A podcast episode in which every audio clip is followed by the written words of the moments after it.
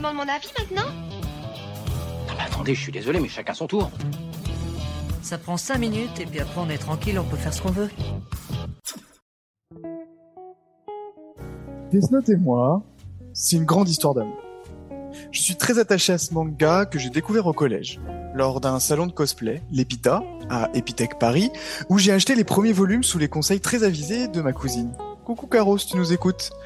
J'ai lu les mangas, j'ai vu l'anime, du moins l'arc principal, et concernant les premières adaptations en live action, dont parlait Nico, euh, face aux différents avis, je n'ai pas eu le courage de me lancer dans un visionnage de peur de subir une énorme déception.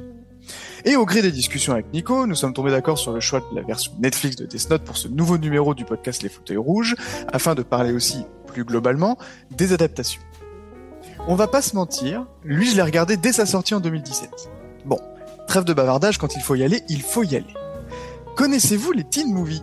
Ne bougez pas, je vais m'efforcer de faire la démonstration par l'exemple. Nous avons un personnage banal, coucou Light, qui fait sa scolarité dans un lycée complètement osef, et qui a des interactions humaines classiques avec d'autres lycéens. Il y a aussi le capitaine de football américain, un peu con lui, qui pète la gueule de notre personnage principal devant son love interest, en détresse, qui au départ s'en balance de sa tronche. Les profs le victimisent, car Light utilise son intelligence supérieure pour tricher et compléter les examens de ses petits camarades contre quelques billets.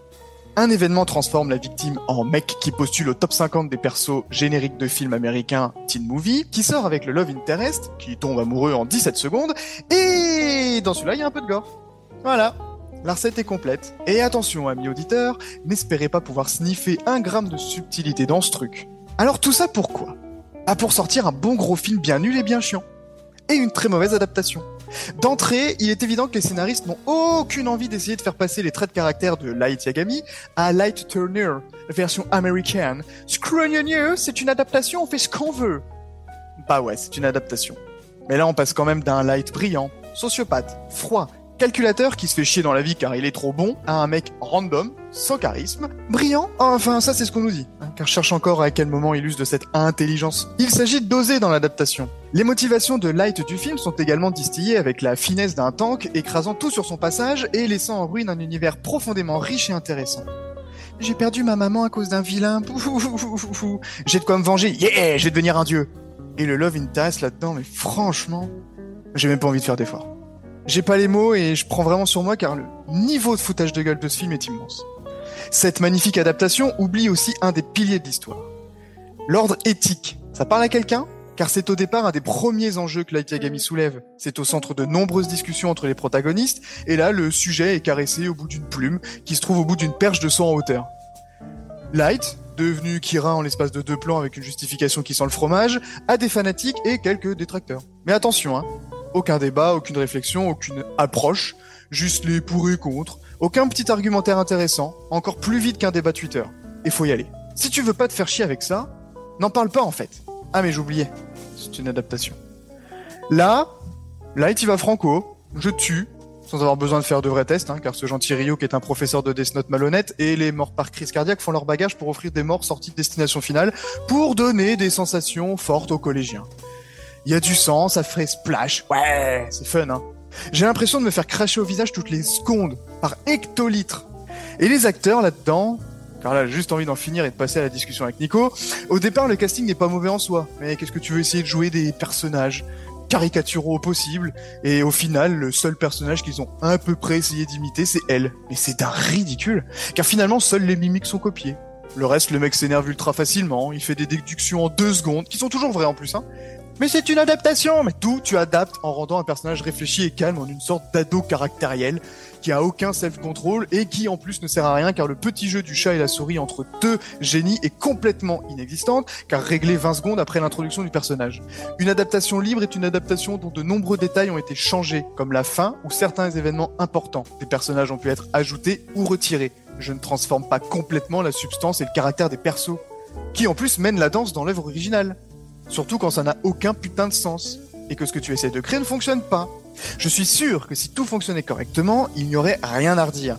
Je suis ouvert à tout tant que ça a du sens. Une relecture des personnages, d'accord, mais il faut que ce soit bien fait et en cohérence, avec des traits de caractère et stylistiques qui peuvent cohabiter. Exemple con, Severus Rogue, avec le caractère des romans Harry Potter mais habillé en rose, ça ne marche pas.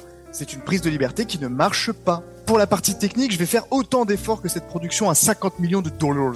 Réalisation, mention Osef. Scénario, mention Osef. Musique, mention Passe-Partout sans âme. Photographie, mention Osef. Ryuk, mention T'es où T'es pas là. Aucun respect dans cette adaptation. Ils ont pioché des idées sans savoir quoi en foutre. Et mention ultra spéciale pour la scène de la grande roue qui m'a démonté la rétine. Je remets mes lunettes de repos depuis. Merci film. Pour conclure, oh, qu'il est méchant lui alors mais je souhaite quand même apporter des clés supplémentaires à tout ça. C'est une adaptation, bien joué Sherlock, Devons-nous donc faire abstraction du manga et de l'anime afin de construire un avis éclairé, dénué de tout jugement et de comparaison avec la matière première d'adaptation? Car on peut aisément me dire, et je peux l'entendre, oui mais Max, tu adores le manga et tu n'arrives pas à t'en détacher pour regarder Death Note, l'adaptation live action de Netflix à 50 millions de dollars. Je pense que pour faire une adaptation, ça réclame un tant soit peu de connaissances du matériel de base, de son prisme d'exécution, de son essence, et surtout il faut du respect pour l'œuvre originale.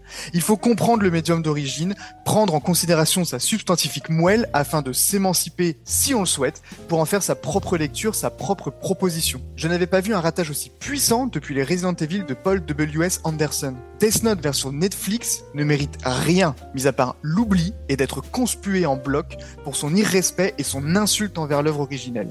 L'intention initiale repose sur la volonté de capter les fans de Death Note et les ados. Donc on ne peut pas non plus demander aux spectateurs d'oublier le manga pour regarder le film.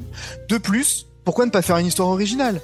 Au moins, on aurait eu quelque chose de nouveau, et même si cette dernière diffère par les lieux, les personnages, etc., l'univers aurait pu être respecté. Bref, c'est une adaptation réalisée avec les plus mauvaises intentions et sans talent.